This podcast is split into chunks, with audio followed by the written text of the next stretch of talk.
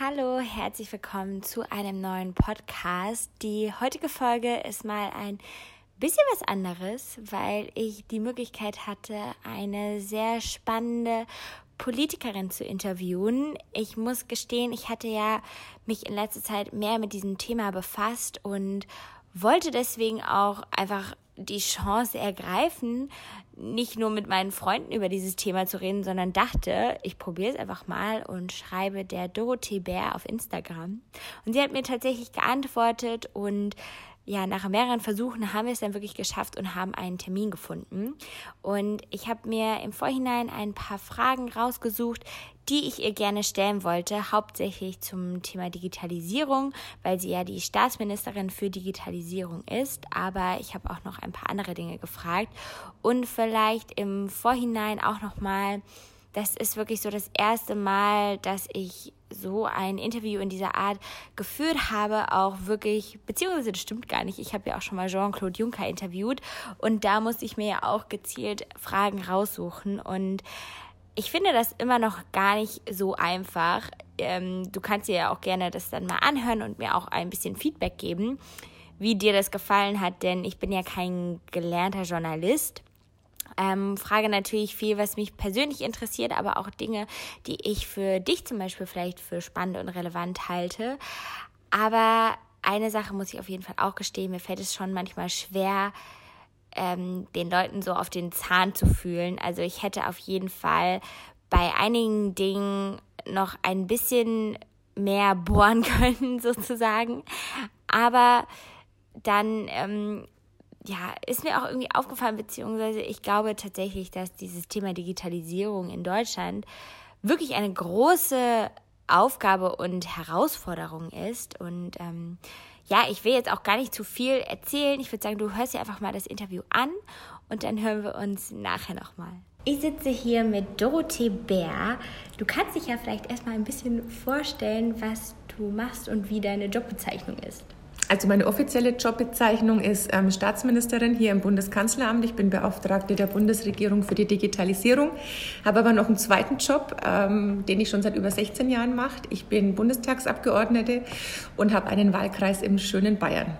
Und wir kennen uns ja eigentlich auch über Instagram, was ich sehr spannend finde, was auch wieder so zeigt, wie man eigentlich mit Leuten in Kontakt kommen kann und dass man eigentlich auch gar keine Scheu haben sollte, mal Fragen zu stellen und auch wirklich solche Plattformen ähm, zum Austauschen zu nutzen. Und ich würde gerne mit dir so ein bisschen ja auch über das Thema Digitalisierung sprechen, ähm, was ja uns immer mehr bewegt, wenn man jetzt auch aktuell an Facebook zum Beispiel denkt und auch so ein bisschen die Mischung aus Unternehmen der digitalen Welt und auch der Politik. Und eine Frage, die mich direkt mal so ein bisschen interessiert, gibt es eine Nation, wo du sagst, die ist so dein Vorbild ähm, und was wir uns vielleicht auch von denen abschauen können? Also es gibt jetzt für mich nicht die Nation, wo ich sage, da müssen wir hin, da müssen wir hineifern, sondern es ist spannend in den unterschiedlichsten Ländern, was passiert. Und das Spannende ist ja auch, dass nicht in jedem Land überall alles passiert. Also es werden ja immer dann die USA und China zum Beispiel auch als Vorbilder genannt. Aber ich sag mal, wenn man sich die gesamten USA mit den 50 Staaten anschaut, stellt man fest, dass halt das Silicon Valley jetzt nicht im mittleren Westen vorhanden ist oder in Texas oder in Alaska, sondern dass es natürlich in einem ganz bestimmten Bereich oder gerade in den Küstenregionen da boomt. Und bei China ist es ja ähnlich. Da ist auch Shenzhen nicht Peking oder Peking nicht Shenzhen, je nachdem. Ähm, und das sind, finde ich, zum Beispiel die nordischen Länder ganz spannend, weil die sehr offen, sehr transparent schon immer Politik gemacht ja. haben, also auch schon vor der Digitalisierung.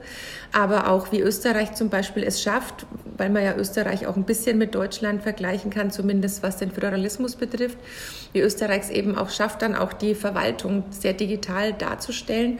Also man kann sich überall ein bisschen was anschauen, aber jetzt nicht so die eine Nation. Ja, weil das wäre auch so ein bisschen, was mich interessieren würde, gerade wenn man zum Beispiel an Schweden denkt, die haben ja, glaube ich, schon seit über drei Jahren wirklich auch einen äh, Digitalminister oder wirklich ein ähm, Amt dafür und auch ähm, ja, dass man zum Beispiel seinen Personalausweis einfach online beantragen kann. Oder ich weiß, in NRW kann man jetzt bald online ein Unternehmen gründen, aber das ist ja auch noch nicht überall in Deutschland. Was wäre denn auch so deine Vision, was du dir vorstellst, was zum Beispiel jetzt innerhalb der nächsten vier Jahre passieren sollte? Gerade jetzt auch so die Bürokratie, wenn man das mal anspricht, was soll alles digitaler werden? Also neben den ganz konkreten Beispielen ist mir am aller, allerwichtigsten in den nächsten Jahren, dass unsere eigenen Leute hier, die eigene Bevölkerung, da mal ein bisschen mehr Lust auch auf Digitalisierung entwickelt. Ich bin da manchen zu euphorisch. Ich werde auch ganz oft dafür gescholten, dass ich das zu leidenschaftlich, zu begeistert und zu euphorisch angehe. Aber ich habe da ganz große Lust, nicht nur auf Digitalisierung, sondern auch eigentlich jedem einzelnen der 80 Millionen Bundesbürger äh, zu erklären, was seine oder ihre persönlichen Vorteile davon sind. Das hört sich jetzt erstmal ganz abstrakt an, aber es ist einfach zu viel Angst in Deutschland vorhanden. Deswegen wäre schon mal das Ziel zu sagen, ja, die Deutschen sehen nach diesen vier Jahren die Digitalisierung wesentlich positiver. Und dann die Beispiele, die du genannt hast, eben zu sagen, wir starten jetzt im Oktober zum Beispiel mit einer Plattform, wo Bayern und Hessen und Hamburg und Berlin gemeinsam mit dem Bund anfangen, dass man eben ähm, sich anmelden kann, ummelden kann, Kindergeld, Elterngeld ja. beantragen kann, Unternehmen gründen kann, dass wir da schon mal einen ersten Schritt gehen und dann hoffentlich die anderen Bundesländer schnell nachziehen. Ja, das wäre auf jeden Fall ähm, auch sehr in meinem Sinne. Ähm, und wie ist denn eigentlich ähm, auch so vielleicht dein typischer Arbeitsalltag? Weil dein Job spielt ja eigentlich bei ganz vielen anderen Minister äh, Ministerien ja auch eine Rolle. Also überall ähm, bewegt uns ja die Digitalisierung und ähm, wie tauschst du dich da auch aus und versuchst da auch wirklich Dinge anzustoßen, damit sie auch umgesetzt werden? Also ich mache ja Digitalisierung nicht jetzt erst seitdem ich hier in diesem Amt ja. bin, sondern schon vor dem Bundestag und dann im Bundestag jetzt auch schon seit 16 Jahren. Und jetzt hat sich halt dadurch auch nochmal erweitert, dass ich auch so eine Art koordinierende Rolle habe, auch zwischen den Ministerien, weil ja oft auch Themen nicht nur bei einem Haus liegen, sondern über mehrere Häuser verteilt sind.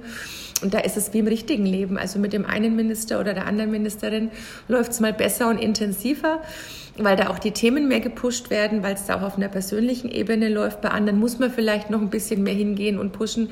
Und äh, die Frage nach dem typischen Arbeitsalltag oder nach dem typischen Arbeitstag kann ich tatsächlich nur so beantworten, dass es den nicht gibt. Ja. Jeder ist anders und ich habe in den letzten Jahren nie einen Tagabend so beendet, wie ich früh dachte, dass er sein würde. Also man muss schon auch äh, Lust auf diese Spannung haben, die ich tatsächlich auch in mir habe und äh, dann auch mal flexibel auf neue Gegebenheiten eben reagieren. Also du hast ja auch erst gestern gesagt, du bist heute in Berlin ja. und deswegen finde ich es wichtig, dass da auch eine gewisse Spontanität da ist und dass man sich gerade bei der Digitalisierung, wo sich von jetzt auf nachher, wie man in Franken so schön sagen würde, alles ändern kann, da auch etwas flexibler reagiert. Ja, das äh, ist auf jeden Fall auch sehr wichtig. Und aber was mich auch bei dem Thema flexibel trotzdem noch interessieren würde, man hat ja doch, also du bist ja auch schon sehr lange in der Politik äh, tätig, hast dich auch schon im jungen Alter irgendwie dafür begeistert. Ähm, hast du bestimmte Werte, die dir noch wichtig sind und wo du auch sagst, die willst du immer durchsetzen und auch so nach außen tragen oder die vielleicht dann auch als so eine Vision ähm, für die Bürger ähm, mitbringen? Ah, ich glaube, das ist wie bei allem, dass man sich immer schaut, was hat sich bewährt und was muss auch neu gedacht werden. Und da gibt es so ein schönes Bibelzitat, dass man alles prüfen soll, das Gute behalten soll. Und ich glaube, das zieht sich auch so äh, durch die Politik oder auch durch meine konkrete Politik, zu schauen, was haben wir getan, was haben wir erreicht, was ist vielleicht auch wirklich gut gelaufen und bei allem anderen zu sagen, nee, es gibt nicht diesen Spruch, das haben wir schon immer so gemacht, sondern wenn man da dann sagt, man muss mit den Bürgern zum Beispiel anders kommunizieren. Ich habe vor 16 Jahren mit den Bürgern anders kommuniziert, als ich das heute tue. Ich bin genau, als ich so alt war wie du, mit 23 das erste Mal nominiert worden für die, für die Bundestagsliste, bin dann mit 24 das erste Mal gewählt worden. Trotzdem hatten wir vor 16 Jahren, ich überspitze jetzt mal, mit den Bürgerinnen und Bürgern noch mehr per Fax kommuniziert, ja. weil halt damals die Möglichkeiten, die du jetzt auch nutzt, in der direkten Kommunikation nicht gegeben waren. Und wenn man das sagen würde, nö, ich habe das in meiner Anfangszeit schon immer so gemacht, ähm, das hat sich damals auch bewährt, so läuft es halt nicht. Also dieser ständige Anpassungscharakter, ohne auch dann zu vergessen, was wichtig ist, nämlich wenn dann immer kommt, ja, das Wichtigste ist doch noch der persönliche Austausch, dass sich gegenüber sitzen. Ja, ja, natürlich ist es das. Aber es geht halt nicht jeden Tag zu jeder Stunde mit jedem einzelnen Bürger im direkten Augenkontakt zu sein. Ja. Und ich finde, allein, dass wir uns über Instagram kennengelernt haben, oder ich habe auch in den letzten Jahren, schon in über zehn Jahren, ganz tolle Bekanntschaften über Facebook und ja. über Twitter gemacht, habe da spannende Menschen kennengelernt, auch Idioten, wie im richtigen Leben halt auch. Ähm, und das bereichert einen dann natürlich. Und was jetzt so meine Guideline für dieses Amt ist, das habe ich auch neulich im Plenum zum Ausdruck bringen wollen, ähm, zu sagen, nicht dieses entweder oder, sondern sowohl als auch.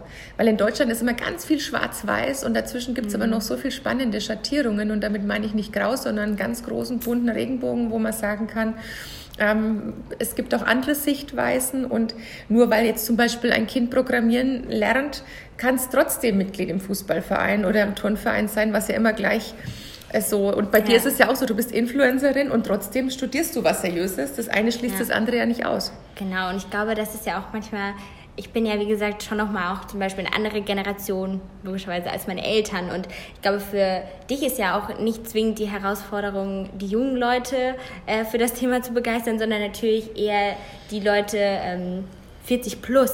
Und ähm, wie gehst du damit um, wenn zum Beispiel auch, äh, wir haben ja eben jetzt über die Bürokratie gesprochen, wenn sagen wir, ganz viele Arbeitsplätze wegfallen würden, wenn ich einfach online jetzt äh, meinen Personalausweis irgendwie äh, ummelden kann. Wie bereitet man die Menschen darauf vor und wie versucht man denen das dann natürlich als was Positives ähm, trotzdem mitzugeben, wenn sie ihren Job vielleicht verlieren? Da sind wir wieder beim Thema Angst. Ähm, wenn ich natürlich überall auch in Leitmedien lese, wie schlimm das ist und wie viele Arbeitsplätze verloren gehen, ohne dass daneben steht, wie viele neue Arbeitsplätze entstehen, dann muss man immer sagen, so erstmal einen Schritt zurück und einfach mal ein bisschen entspannen, weil als Autos erfunden wurden, da war dann der Kutscher auch irgendwann nicht mehr notwendig. Aber wenn ich heute in die Berufsschulen gehe und sage, ohne Autos werdet ihr alle keine Mechatroniker, ja, keine Kfz-Mechaniker und ähm, würdet kein Innendesign für Autos entwerfen, weil das für Kutschen jetzt eine andere Herangehensweise gewesen wäre oder ähm, deinen Job gäbe es auch nicht und ähm, jemand, der als Ministerin hier für Digitalisierung zuständig ist, auch nicht.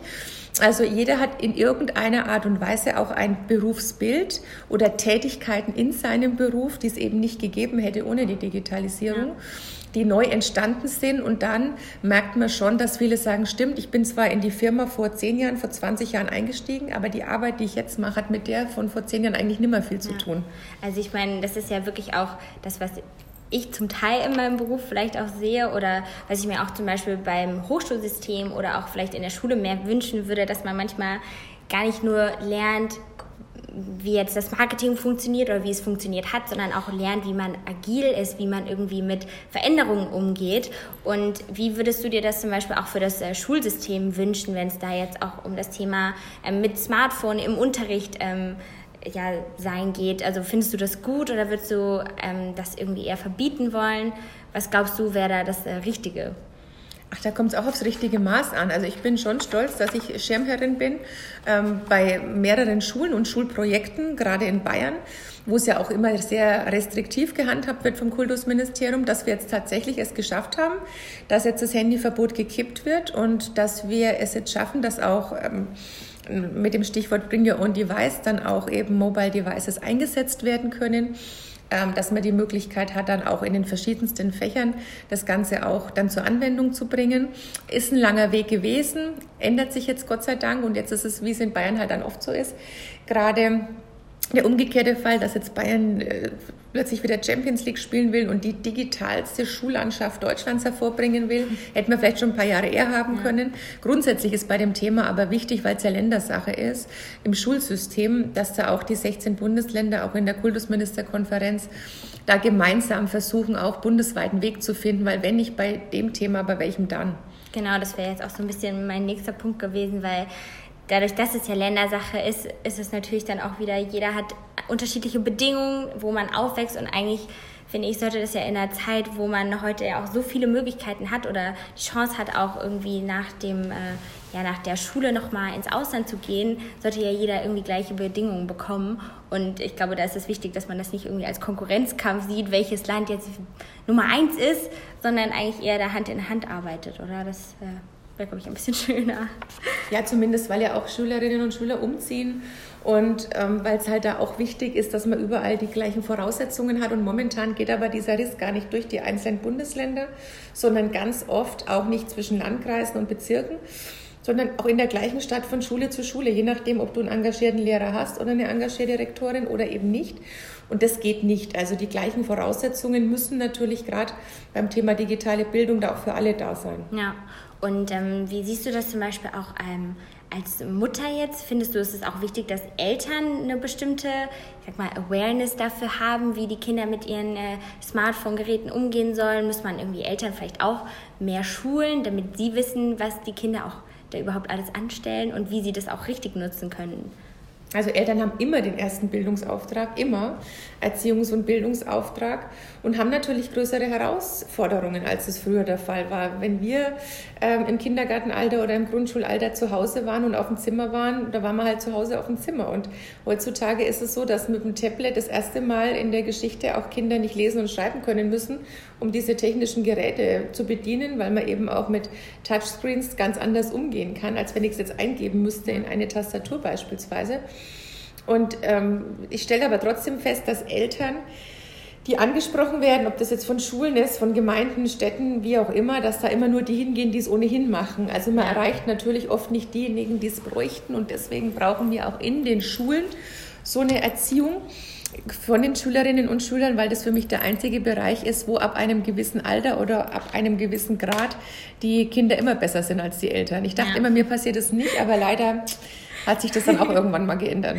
Ja, und ähm, was ich auch sehr spannend finde, also du bist ja auch schon, ich weiß nicht, ab wann hast du genau angefangen, dich politisch zu engagieren? Also ab welchem Alter? Mit 14. Mit 14. Mhm. Und ich muss sagen, ich habe zum Beispiel auch so mit ähm, 15 angefangen, ehrenamtlich zu arbeiten. Und das ist ja heutzutage, glaube ich, dass fast die Hälfte aller Jugendlichen in Vereinen tätig sind, aber eigentlich sehr weniger, also ich glaube, es sind weniger als 5 Prozent, die sich politisch engagieren. Kannst du dir erklären, woran das liegt und wie vielleicht die Politik oder auch so politische Arbeit, dass man sich dafür auch schon im jungen Alter engagiert, wie man das wieder ein bisschen hipper gestalten kann? Ach, ich weiß gar nicht, ob das so hip sein muss. Ich glaube, das Entscheidende ist, dass wir es nicht schaffen, momentan rüberzubringen, was das für ein wahnsinniger Segen ist, dass wir in der Demokratie leben dürfen. Also wir sind alle in Generationen, wo unsere Eltern nicht mehr äh, eine Kriegsgeneration sind, sondern alles Nachkriegsgeneration. Und ähm, du bist ja noch mal ein paar Jahre jünger und dann sind wahrscheinlich auch die Großeltern damit schon gar nicht mehr in Berührung gekommen. Oder wenn nur dann ganz am Rande vereinzelt. Und dieser Segen, diese über 70 Jahre Frieden und jetzt dann eben seit 1989 auch dann ähm, nach dem Fall der Mauer und seit 1990 mit der Wiedervereinigung kein getrenntes Land mehr, eine unheimliche Reisefreiheit. Das weiß man eben oft nicht zu schätzen. Und das glaube ich, wenn man das rüberbringt, wenn Kinder mehr reisen, wenn Jugendliche auch mehr die Möglichkeit haben, mal in Länder zu kommen, wo das nicht selbstverständlich mhm. ist. Ja, den meisten ist gar nicht bewusst, dass der deutsche Pass der wertvollste Pass der Welt ist. Jeder hätte gern einen deutschen Pass, hätte gern unsere medizinische Versorgung, unsere Sozialversicherungssysteme. Dann glaube ich, wäre es auch wieder leichter zu sagen, ja, dafür lohnt es sich, mhm. dass ich mich engagiere. Jetzt ist Gott sei Dank die Wahlbeteiligung wieder etwas gestiegen. Das Interesse an Politik ist wieder da, leider aufgrund der Tatsache, dass wir auch extremistische Parteien jetzt haben wieder, nicht nur in Deutschland, sondern in ganz ja. Europa. Aber vielleicht ist das auch so ein Weckruf, dass ich sage, okay, ich kann nicht nur zuschauen, ähm, ich will mich da auch politisch engagieren. Und allein wenn du auch deine Bekanntheit nutzt, ähm, jetzt nicht nur über die schönen Dinge des Lebens was zu machen, sondern ja. auch zu sagen, Politik muss nahbarer sein und man kann vielleicht auch ähm, mal mehr mit Politikern in Kontakt kommen, dann kann ich, glaube ich, auch wieder ein bisschen mehr Begeisterung wecken. Ja, also weil ich sehe das auch immer so, dass man natürlich, sagen wir, es geht jetzt mal auch um so Themen wie Nachhaltigkeit, da kann man jetzt auch nicht warten, bis die EU sagt, bitte nehmt alle keine oder es gibt keine Strohhalme mehr, sondern eigentlich kann ja auch jeder ne, selbst denken und mal ein bisschen überlegen, wo kann ich denn vielleicht mal irgendwie meinen Konsum bewusst einschränken, um was Gutes zu tun. Ne? Also es ist ja manchmal gar nicht so, ähm, dass man da auf die Politiker warten muss, bis ein Gesetz kommt, sondern dass jeder auch mal sich so ein bisschen selbst fragen kann. Deswegen finde ich eigentlich auch manchmal, dass so ehrenamtliche Arbeit auch ein ganz guter Start ist. Also ich habe ganz früher Klamotten in einem Second-Hand-Laden verkauft, einfach weil ich so die Leute kennenlernen wollte, die da hingegangen sind. Also sind auch sehr viele Hartz-IV-Empfänger zum Beispiel hingegangen. Und dann hat man aber so deren Geschichte gehört und hat auch verstanden, warum es sowas geben muss und ähm, wo dann wieder der Staat wirklich ähm, ja, hilfreich ist, was ich vielleicht so in meinem Schulumfeld oder ähm, meine Eltern sind beide Beamte so gar nicht wahrgenommen hätte, weil meine Eltern mich natürlich auch vor ähm, die bewahren einen natürlich irgendwie auch vor vielen Dingen oder man diskutiert da auch nicht direkt immer drüber. Ähm, und erst, wenn man vielleicht selber mal so ein bisschen guckt, kann man auch irgendwie merken, ähm, dass man auch was selbst bewegen kann. Und dann wird es dann auch wieder greifbarer, warum es sich lohnt, politisch irgendwie sich zu engagieren oder wenigstens ähm, zum Beispiel, ich versuche, also ich mache immer, wenn ich mich schminke morgens, höre ich aber die Nachrichten anstatt Musik, ne? Also schon wenigstens zehn Minuten, die man sich einfach damit auseinandersetzt. Ähm, das hilft ja schon einfach, um so sein Allgemeinwissen so ein bisschen ähm, zu stärken.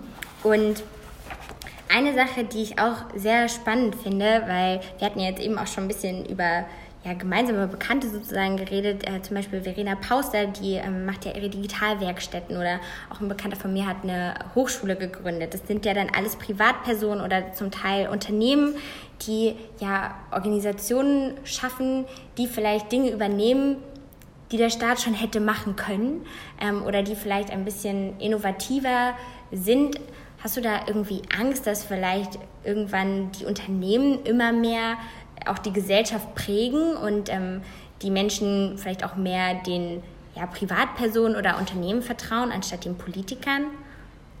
Ach, das glaube ich nicht. Und es ist ja gut, dass sich da verschiedene engagieren. Ähm, und man muss natürlich immer schauen oder man muss es auch immer vielleicht mal ähm, in unterschiedlichen Richtungen denken. Zum einen, wenn man jetzt mal nur auf die Schulen geht, muss man feststellen, dass ja jetzt auch schon Schulbücher Meinung machen.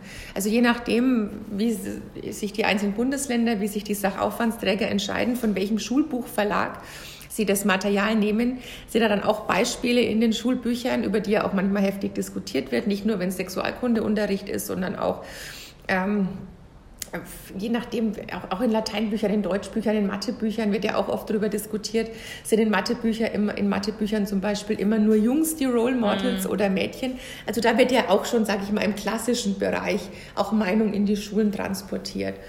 Und dann ist es gut, dass sich auch private Initiativen finden, die das Ganze jetzt vielleicht auch etwas schneller angehen, aber auch unsere klassischen Schulbuchverlage machen da auch schon viel mit digitalen Medien.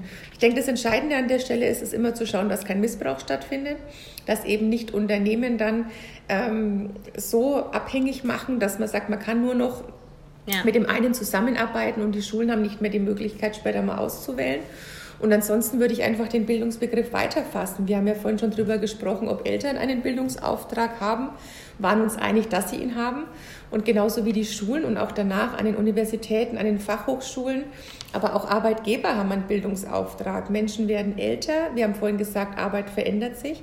Auch Arbeitgeber haben natürlich den Auftrag, Stichwort lebenslanges Lernen, ja. ihre Arbeitnehmer immer weiter fortzubilden, dass sie auch die Chance haben, weiterhin am Arbeitsmarkt auch eine Chance zu haben. Also ist Bildung eigentlich auch eine gesamtgesellschaftliche Aufgabe. Und überall da, wo kein Missbrauch stattfindet, ist es gut, dass wir so viele tolle private Initiativen haben. Ja. Und du bist ja auch mit den Leuten ja im Austausch. Also du hast jetzt auch den Innovation Council ins Leben gerufen sozusagen. Ähm, was ist der, der Zweck sozusagen davon und was kann man vielleicht auch sich viel gerade von äh, so Gründern wie einer Verena Pauster oder auch einem Frank Thelen so ein bisschen abgucken, also von der Startup-Welt? Also was kann die Politik davon vielleicht lernen? Also mir war es wichtig und deswegen bist du auch eingeladen, deswegen war das Innovation Council eingeladen, dass nur Leute hier ähm, zum Austausch kommen, ich überspitze es jetzt ganz bewusst, die auch Lust haben, was ja. zu bewegen und nicht nur diese ganzen Bedenkenträger, was nicht heißt, dass ich keine Bedenken nicht auch ernst nehme, wenn sie gerechtfertigt sind. Aber wir haben halt in Deutschland so eine Kultur des Mauligen oft ja. und dieses, was alles nicht geht und nicht dieses, ja, wo, wir haben da eine Herausforderung, aber dann schauen wir halt, dass es irgendwie funktioniert. Und deswegen sind alle Teilnehmer auch am Innovation Council übrigens nicht nur Startups, auch etablierte Unternehmen, wie jetzt ähm, die Deutsche Bahn beispielsweise und andere die da mitmachen, um zum einen die Willigen, Allianz der Willigen zu gründen, aber auch diejenigen, die dann auch mal den Finger in die Wunde legen und sagen, da müsste die Politik schneller reagieren und zwar auf drei Ebenen. Einmal, was kann kurzfristig umgesetzt werden? Wo müssen wir mittelfristig ran? Und was ist auch so eine Langfristperspektive für die Politik? Und was ich immer ganz besonders schön finde, ich sage dann immer, das ist wie so ein Blutdoping fürs Hirn, diese Gespräche, weil man dann tatsächlich auch dann im gegenseitigen Austausch merkt, ähm, der eine hat die Idee, der andere die und dann entwickelt man auch so eine Art ähm, gegenseitigem Verständnis. Dann legt man fest, was sind die Ziele fürs nächste Mal. Und da hat jeder so seine persönliche Sichtweise, die er dann einbringt und das motiviert dann wieder dann auch mal zum Beispiel im Parlament oder dann auch in der Regierung für eine schnellere Umsetzung zu kämpfen. Und das war der Hintergrund. Und wir hatten jetzt das Gründungstreffen, haben jetzt schon die nächsten Arbeitsschritte so konzipiert, haben das nächste Treffen schon in Aussicht. Und das macht dann einfach Spaß, auch mit Leuten zusammenzuarbeiten, die das ehrenamtlich machen ja. und die auch mehr für ihren Staat tun, als sie eigentlich theoretisch müssten. Ja. Also das heißt, wenn man sich vielleicht eine Politik vorstellt, die auch einfach so ein bisschen agiler ist, mhm. wo nicht für jedes, äh, jede Idee eine Unterschrift gebraucht wird, sondern wo man vielleicht auch ja, leichter die Dinge umsetzen und auch mal austesten kann. Du hattest ja auch mal so die Idee von einem digitalen Jugendbeirat sozusagen ähm, so ins Leben gerufen, wo es auch so darum ging, dass Jugendliche auch Ideen sammeln, auch losgelöst von jetzt äh, der ganzen Regierung. Was ist da so ein bisschen der Gedanke dahinter? Also die Idee ist nicht nur da, sondern die ist auch gerade äh, in der Umsetzung ist nicht ganz so einfach, weil da spielen auch sehr viele so ganz banale Fragen wie sind die Jugendlichen, wenn sie unter 18 sind, dann auch versichert, müssen die von ihren Eltern begleitet werden? Ja. ja oder nein? Also wie kann man die Aufsichtspflicht in Berlin sicherstellen? Also das sind alles so Punkte, wo man dann manchmal verzweifelt, dass es das Ganze halt einfach verlängert, die Vorbereitung. Ja. Ich habe mir das auch ehrlicherweise etwas schneller vorgestellt, aber gut, ich bleibe dran. Ähm, und der Gedanke ist einfach, dass man mit 14, 15, 16 Jahren die Welt auch wesentlich klarer sieht. Und ähm, ich fand eine der spannendsten Pressekonferenzen, die die Kanzlerin je gegeben hat, die war eben mit Schülerinnen und Schülern. Und ich habe da über die Kanzlerin mehr erfahren als jemals von irgendeinem Journalist, der sie zu irgendwas befragt hat. Und auch da, wenn man sich ähm, beschäftigt seit vielen Jahren, auch mal mit Jugendforscht-Siegern oder mit Jugendmusiziert-Siegern dann spricht, dann haben die nochmal eine ganz andere Sichtweise, haben Ideen und haben ja vor allem auch das Wissen oder die Hoffnung, dass sie in diesem Land noch die nächsten 80, 90 Jahre leben. Und das ist einfach das, was mich wirklich begeistert. Deswegen, weil dann der Vorschlag war, lass es uns doch einfach erhöhen, dann auf 18, 19, 20. Möchte ich aber nicht. Ich möchte bewusst schon so bei den 14-Jährigen anfangen weil die auch, sage ich jetzt, ohne dass du es mir übel nimmst, wenn die jetzt zehn Jahre noch jünger sind als du, auch nochmal eine ganz andere Herangehensweise zu dem Thema. Habe ich es jetzt bei meiner elfjährigen Tochter, wie die mit bestimmten Dingen umgeht. Ähm, und das möchte ich einfach der Regierung nicht vorenthalten, weil ich glaube, da können wir wahnsinnig viel lernen und Input mitnehmen und dann auch sagen, jawohl, wir machen das ja nicht für irgendjemanden, wir machen das ja für euch, dass es euch später mal in Deutschland noch besser geht. Ja, und ich glaube, das hilft ja auch wirklich so, dass man gemeinsam wieder was kreiert. Also ich finde es manchmal gerade aktuell, wenn man doch auch viele verschiedene Krisen irgendwie hat, dann muss natürlich regiert werden und es muss irgendwie eine Lösung gefunden werden, aber dass man auch wieder den Leuten so ein bisschen die Möglichkeit gibt, mitzugestalten. Und ich glaube, gerade die jungen Leute wollen ja auch früh da abgeholt werden, dass sie so ein Verständnis haben, was auch noch Demokratie ist, dass man irgendwie auch Ideen vielleicht einbringen kann, die dann tatsächlich mal umgesetzt werden. Und ähm, was mich auch noch mal so zum Schluss interessieren würde, das hast du ja auch schon gesagt, dieses Thema lebenslanges Lernen. Und jetzt hast du ja auch so ein ähm, Digitalisierung, wo man natürlich andauernd auch was Neues lernen muss. Also wie bringst du dir denn neue Sachen bei? Wie bleibst du up to date? Gerade wenn es auch um so Themen wie Kryptowährung und Blockchain geht, ähm, was ja dann auch nochmal ganz andere Herausforderungen auch wieder sind. Also ich habe seit Dezember den ganz großen Vorteil, dass ich jetzt nur noch Zug fahre, weil wir eine ganz neue, schnelle Verbindung haben.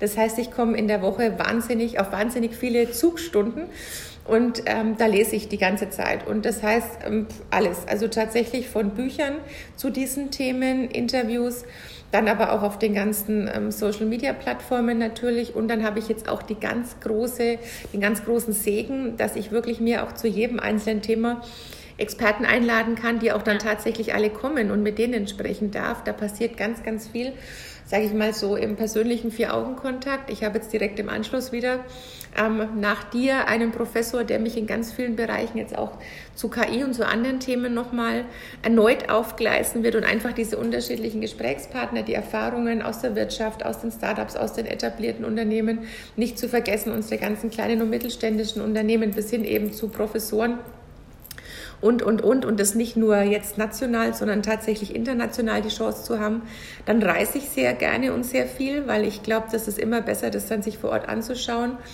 und da den Horizont zu erweitern. Und das mache ich auch schon seit ganz vielen Jahren.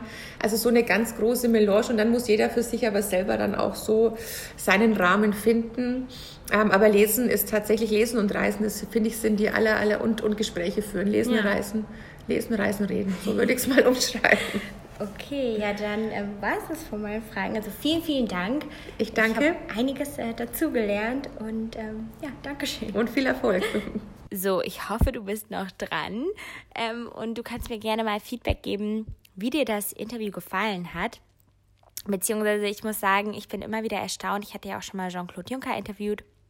Dass es Politiker schaffen, auch wenn man sie Dinge fragt, drei Minuten einem was zu erzählen und trotzdem einem nicht die richtige Antwort zu geben.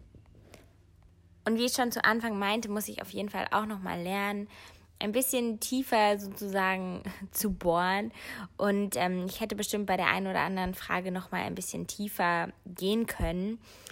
Aber ich war zum Teil auch ein bisschen ähm, ja, schockiert von manchen Antworten, was mir zum Teil gar nicht bewusst war, als Dorothee zum Beispiel sagte, dass es einfach bei der Digitalisierung auch erstmal darum geht und bei ihrem Job, den Leuten das als etwas Positives zu verkaufen. Und da fällt mir immer wieder ein, dass ich halt einfach nicht für die komplette Gesellschaft stehe. Äh, und du ja wahrscheinlich auch nicht, weil die meisten, die das hören, ich meine, jeder, der sich schon mal mit Podcasts auseinandersetzt, äh, ist schon ein bisschen digitaler als vielleicht jetzt die 45 Jahre alte Hausfrau, die vielleicht dann ja auch also einen klassischen Job hat, der durch die Digitalisierung wegfallen könnte. Und ähm, das ist halt wirklich ein sehr komplexes Thema. Ich habe ja jetzt auch letzte Woche ähm, bei dem European Youth Event geredet und ähm, da auch wieder sehr viel gemerkt, dass die Leute einfach sich auch immer weniger für Politik interessieren und begeistern und so komisch sich das anhört, dass die Leute auch kein Interesse mehr haben, sich so stark weiterzubilden. Und ich finde, das ist eine Sache, die hier auf jeden Fall mitschwingen sollte, die du dir vielleicht auch so ein bisschen ja auf die Stirn schreiben kannst. Ähm, dieses lebenslange Lernen. Ich versuche selbst auch mir immer viele neue Sachen beizubringen, mir neue Herausforderungen zu suchen. Jetzt selbst auch so ein Interview zu führen war ein tolles Learning. Also ich habe auch mit Freunden vorher noch dazu telefoniert, mir Fragen rausgesucht und so weiter. Und man lernt ja jedes Mal auch was Neues dazu, damit man halt nicht in so einen Angstmodus verfällt wenn zum Beispiel sich Dinge verändern. Denn heutzutage muss man einfach lernen, mit Veränderungen umzugehen und wir sollten vielleicht ja das wirklich lernen, anstatt zu bestimmte Dinge zu lernen, die dann wieder gar nicht mehr gebraucht werden. Ähm, ja, und wie gesagt, es war für mich auf jeden Fall eine spannende Herausforderung und ähm, ich hoffe, ich habe demnächst nochmal die Chance, so Dinge anzugehen. Ich glaube, Dorothee und ich, wir hatten vielleicht auch echt ein paar gute Ansätze, dass man ja vielleicht nochmal zusammenarbeiten kann, zum Beispiel auch mal im YouTube-Space, dass man einfach regelmäßig Politiker interviewt und nicht nur zur Bundestagswahl. Ähm, das will ich auf jeden Fall auch bei YouTube nochmal anstoßen. Denn ähm, ich habe von eurem dir auf Instagram, also von meiner Community, sehr viel positives Feedback auch zu meinen ganzen Beiträgen bekommen. Und äh, finde es auch wichtig, meine Reichweite auch mal für sowas sozusagen herzugeben. Ähm, und ja, deswegen würde ich das gerne so ein bisschen weitertragen, dass vielleicht auch andere YouTuber solche Dinge mal ähm, machen, Politiker interviewen können und das halt nicht nur zu den Wahlen. Jetzt ist dieser Podcast aber auch schon wirklich lange. Ich hoffe, es hat dir gefallen. Es war mal was anderes. Und ähm, nächste Woche gibt es dann wieder einen persönlicheren Podcast, würde ich sagen. Und bis dann.